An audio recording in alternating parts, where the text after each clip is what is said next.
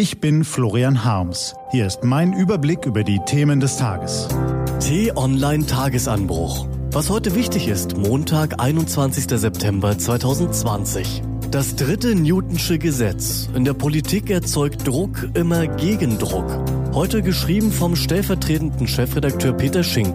Gelesen von Till Schäbitz. Bevor es losgeht, ein kurzer Spot. Sind wir noch ganz dicht? Immer mehr Menschen leiden an Osteoporose. Deshalb braucht es die Aktion Knochenstarkmacher. Informier dich auf aktionsbündnis-osteoporose.de. Was war? Es ist das dritte Newtonsche Gesetz. Aktio gleich Reaktio. Jede Kraft entwickelt eine gleich große Gegenkraft. Das ist nicht nur in der Physik so, auch in der Politik bleibt keine Handlung ohne Gegenreaktion. Manchmal wird das nur nicht sofort sichtbar.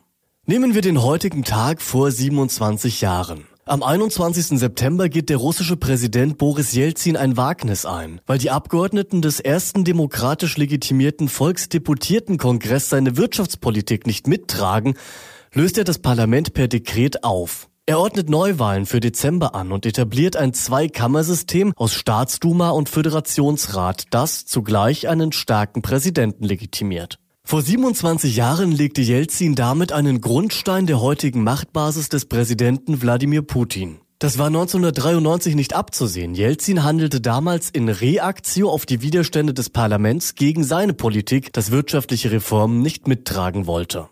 Selbiges hat sich zigfach schon wiederholt. Große politische oder gesellschaftliche Veränderungen haben immer eine Gegenreaktion zur Folge. Auf die Revolution 1848 folgte die Gegenrevolution. Auf die demokratischen Gehversuche der Weimarer Republik folgte der Nationalsozialismus, auf die Wiedervereinigung folgten Brüche zwischen Ost und West. Und doch lässt sich nie sagen, was genau passiert. Während in Tunesien der arabische Frühling halbwegs glückte, schickt er Syrien in die Katastrophe.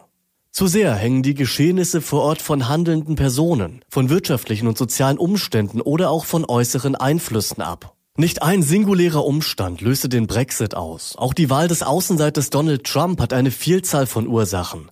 Und die deutsche Wiedervereinigung wurde durch eine Vielzahl von Umständen, Personen und der besonderen Weltlage in den Jahren 1989 und 1990 möglich. Erst im Nachhinein lassen sich die Ursachen für solche Ereignisse nachvollziehen. Aber in die Zukunft gerichtet Wer mag schon vorherzusagen, welche Reaktion auf ein bestimmtes Ereignis folgt? So starb am Freitag die liberale Verfassungsrichterin Ruth Bader Ginsburg nach langen Jahren an ihrem Krebsleiden. Die Demokratische Partei hatte genau das gefürchtet. Eine Nachbesetzung des US Supreme Courts durch Präsident Donald Trump ist nun noch vor den Präsidentschaftswahlen möglich. Ginsburg war schon vor ihrem Tod eine amerikanische Ikone. Sie hatte sich aus einfachen Verhältnissen hochgearbeitet, berühmt für ihr Eintreten für Frauenrechte, als zweite Frau der Geschichte von Bill Clinton zur obersten US-Richterin erkoren. Hier lohnt es sich, in den nächsten Tagen genau hinzusehen. In den USA ist umstritten, ob kurz vor einer Präsidentschaftswahl ein neuer Richter für den obersten Gerichtshof benannt werden soll. Klar ist, das Thema wird den Wahlkampf beeinflussen. Trump will mit einer Frau eine konservative 6 zu 3 Mehrheit im Supreme Court zementieren. Für die großen strittigen Themen von Abtreibung über Ehe für alle, Waffenbesitz, Klimaschutz bis Krankenversicherung könnte das schwerwiegende Folgen haben. Aber auf jede Aktio folgt auch eine Reaktion. Ein streng konservativer Supreme Court könnte landesweit liberale Stimmen stärken. So wird bei den Demokraten nun sogar erwogen, den Supreme Court um zwei oder vier Richter zu erweitern, um die republikanische Übermacht zu kippen. Druck erzeugt Gegendruck. So lautet das dritte Newtonsche Gesetz. Was steht an? Die T-Online-Redaktion blickt für Sie heute unter anderem auf diese Themen. In Deutschland liegt die Spannung in Bezug auf die Corona-Pandemie derzeit im Süden. Am Freitag überstieg die Zahl der Corona-Infizierten in München die kritische 50er-Marke. Am Sonntag lag die 7-Tage-Inzidenz dort bei 55,6 Fällen pro 100.000 Einwohner. Heute Morgen berät der Krisenstab der Millionenstadt über Gegenmaßnahmen. Bundesumweltministerin Svenja Schulze feiert in Berlin schon mal den 30. Jahrestag der deutschen Einheit. Am Mittag lädt sie gemeinsam mit Brandenburgs Ex-Ministerpräsident Matthias Platzek zu einer Pressekonferenz mit dem Titel Umwelt- und Naturschutzbilanz der deutschen Einheit. Ein Stück Klimaschutz wird am Montag voraussichtlich Verkehrsminister Andreas Scheuer präsentieren. Bei der EU-Verkehrsministerkonferenz soll nach Informationen des Spiegel ein Konzept für europaweit bessere Zugverbindungen präsentiert werden. Ziel ist demnach ein grenzüberschreitender Europatakt, zu dem Verbindungen von Paris über Berlin nach Warschau, von Amsterdam nach Rom und von Berlin nach Barcelona.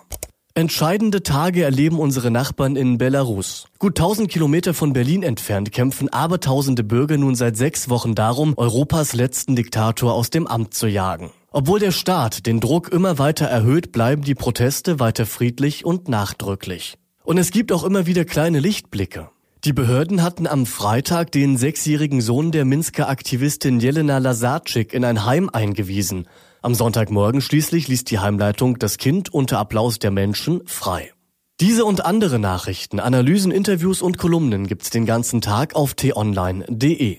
Das war der T-Online Tagesanbruch vom 21. September 2020, produziert vom Online-Radio- und Podcast-Anbieter Detektor FM. Den Tagesanbruch zum Hören gibt's auch in der Podcast-App Ihrer Wahl, kostenlos zum Abonnieren.